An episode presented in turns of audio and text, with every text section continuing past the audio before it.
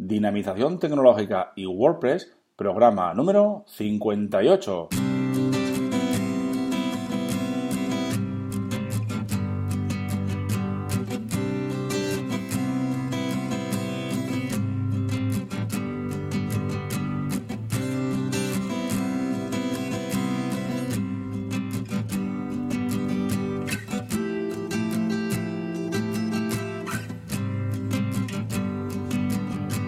Muy buenos días a todos y a todas. Recibido un cordial saludo de Óscar Abad Folagueira, que es quien nos habla, y bienvenidos, bienvenidas a un nuevo programa del podcast Dinamización Tecnológica y WordPress. Ya sabéis que aquí, en este podcast, hablamos de y sobre WordPress. Difundimos la palabra de WordPress. Hablamos de noticias, plugins, temas de desarrollo, WooCommerce, tecnología y muchas cosas más, siempre relacionadas con WordPress. Bien, os recuerdo que tenéis la zona premium de Dinapime, donde podéis encontrar esos recursos en forma de cursos, plugins y temas premium, formulario de soporte para vuestras dudas y más cositas que estamos añadiendo día a día y semana a semana. dinapime.com barra zona guion premium. Bien, pues hoy es martes y nos toca revisar un plugin. En este caso vamos a revisar el plugin Table of Content Plus. Sin más, comenzamos.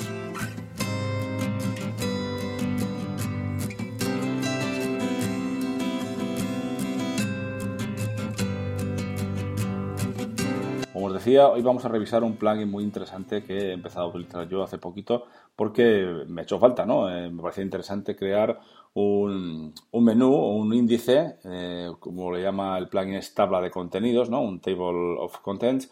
Eh, al final no deja de ser un índice que nos crea él automáticamente, nos crea WordPress, bueno, este plugin en concreto, automáticamente del contenido de nuestras entradas, páginas o el tipo de contenido eh, personalizados o cualquier otro tipo de contenido. Bien, pero en principio vamos a verlo solo para los posts, aunque lo podemos utilizar para cualquier otro tipo de contenido. Como introducción, decir eso, que este plugin nos permite realizar, crear esas tablas de contenido, esos índices, que seguramente habréis visto muchos de vosotros en, algunas páginas web, que al final lo que hace es eh, crearnos automáticamente esos índices o esas tablas de contenido. No tenemos que hacerlo nosotros a mano, que sería un engorro, ¿no? Pues esto lo hace automáticamente. ¿Y cómo lo hace? Para decirlo de forma sencilla, lo que hace es detectar el, tipo de encabezado, los tipos de encabezados que tenemos en un post y dependiendo del tipo de encabezado los va, eh, los va jerarquizando. Es decir, eh, tenemos dos tipos de encabezados o tipos de titulares, como son desde el H1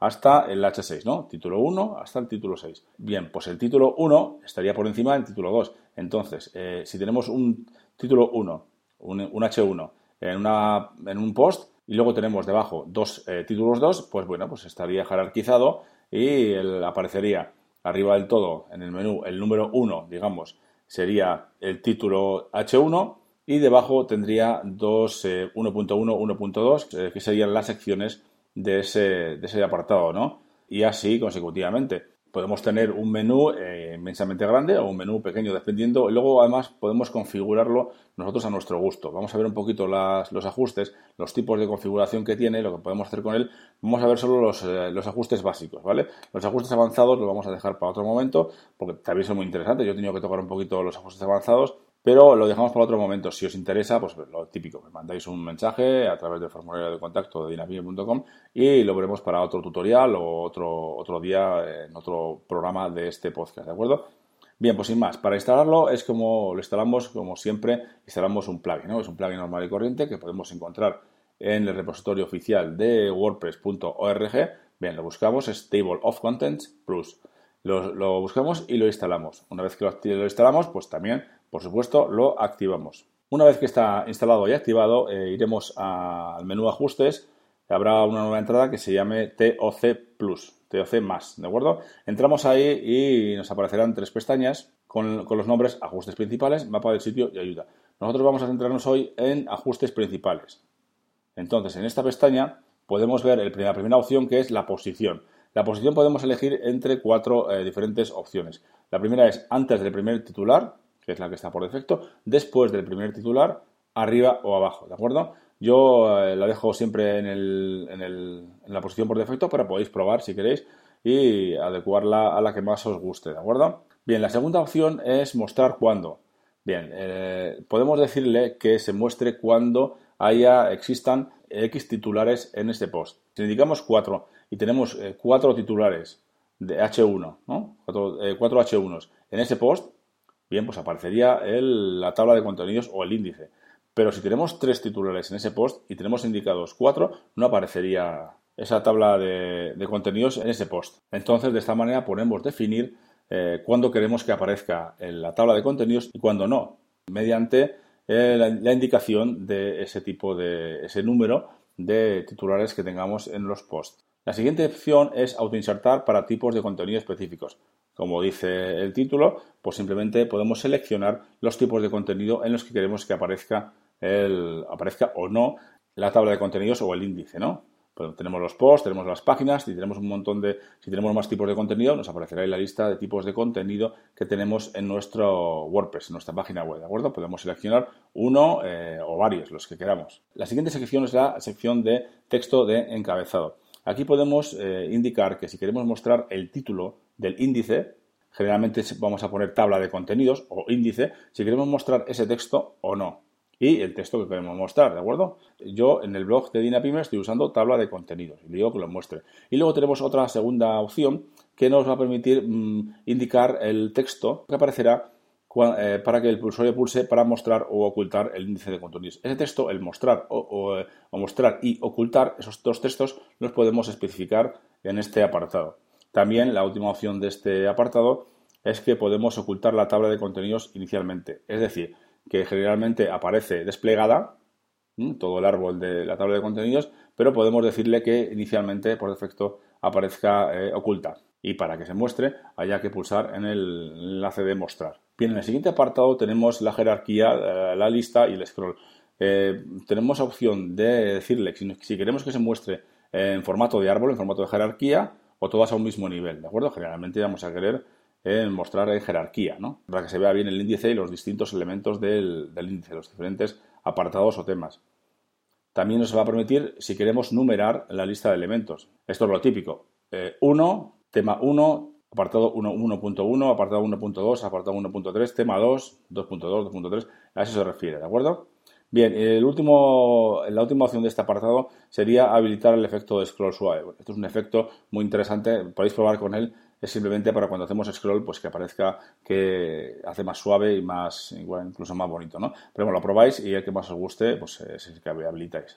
En el siguiente apartado eh, tenemos eh, apariencia. En la apariencia, el primer mini apartado, el primer, eh, la primera sección, tenemos, podemos establecer el ancho. Generalmente vamos a escoger un ancho automático, ¿de acuerdo? No, fijo, sino auto, para que se adapte a, la, anchura de la, de la entrada, la anchura que tenga disponible eh, esa tabla de contenidos se adapte automáticamente, ¿de acuerdo? Pero existe la opción de indicarle un tamaño fijo, como 200 píxeles, 400 píxeles, o relativo también, eh, un porcentaje, incluso eh, podemos definirlo nosotros mismos ese, ancho, ¿de acuerdo? Pero como os digo, por defecto está auto y generalmente utilizaremos ese ancho. Bien, lo siguiente es la envoltura. Envoltura, eh, por defecto, no, hay, no tiene activa envolturas, es decir, que está activa ninguna, es por defecto. Y luego tenemos la opción de izquierda o derecha. Esto se refiere a que si activamos izquierda, por ejemplo, el menú, la tabla de contenidos, el índice, perdón, aparecerá a la izquierda y el texto a la derecha, como si fuera una imagen, ¿no? Generalmente lo utilizaremos por defecto, o sea, ninguno. Si hacemos a la derecha, pues el, caso contrario, ¿no? Aparecería el texto y luego la caja de de la tabla de contenidos. El siguiente apartado sería referente al tamaño de la fuente, que podemos indicarle el tamaño de la fuente que queremos. Está establecido por defecto 95%, pero podemos indicarle tanto porcentaje como puntos como EM, cualquiera que queramos y el, indicamos el tipo de medida y el número que indicaría el tamaño. Bien, por último está la presentación, el apartado de presentación, que aquí mm, es, curioso porque eh, interesante porque nos da opción de, varias eh, plantillas de diseños eh, ya que ya están hechos con diferentes fondos y que puede ser interesante para depende del color que tengamos en nuestra página web. Tenemos uno con fondo gris, con otro con fondo blanco, otro con, con fondo claro y el texto se suele adaptar a, al color de los enlaces que tengamos en nuestro sitio web, nuestra página web, ¿de acuerdo? También hay una opción para personalizar y hacer nuestro, nuestro diseño propio. Bien, como os he dicho antes, en los ajustes avanzados no los vamos a ver, pero que sepáis que existen esos ajustes avanzados y, son muy interesantes además, pero como al final se nos hace un poquito largo el programa, Lo que vamos a hacer va a ser, si os interesa, me mandáis un mensaje a través del formulario de contacto de dinapine.com y bueno, yo lo valoraré para posteriores tutoriales o posteriores eh, programas de este podcast, ¿de acuerdo? Pero es muy interesante, ¿eh?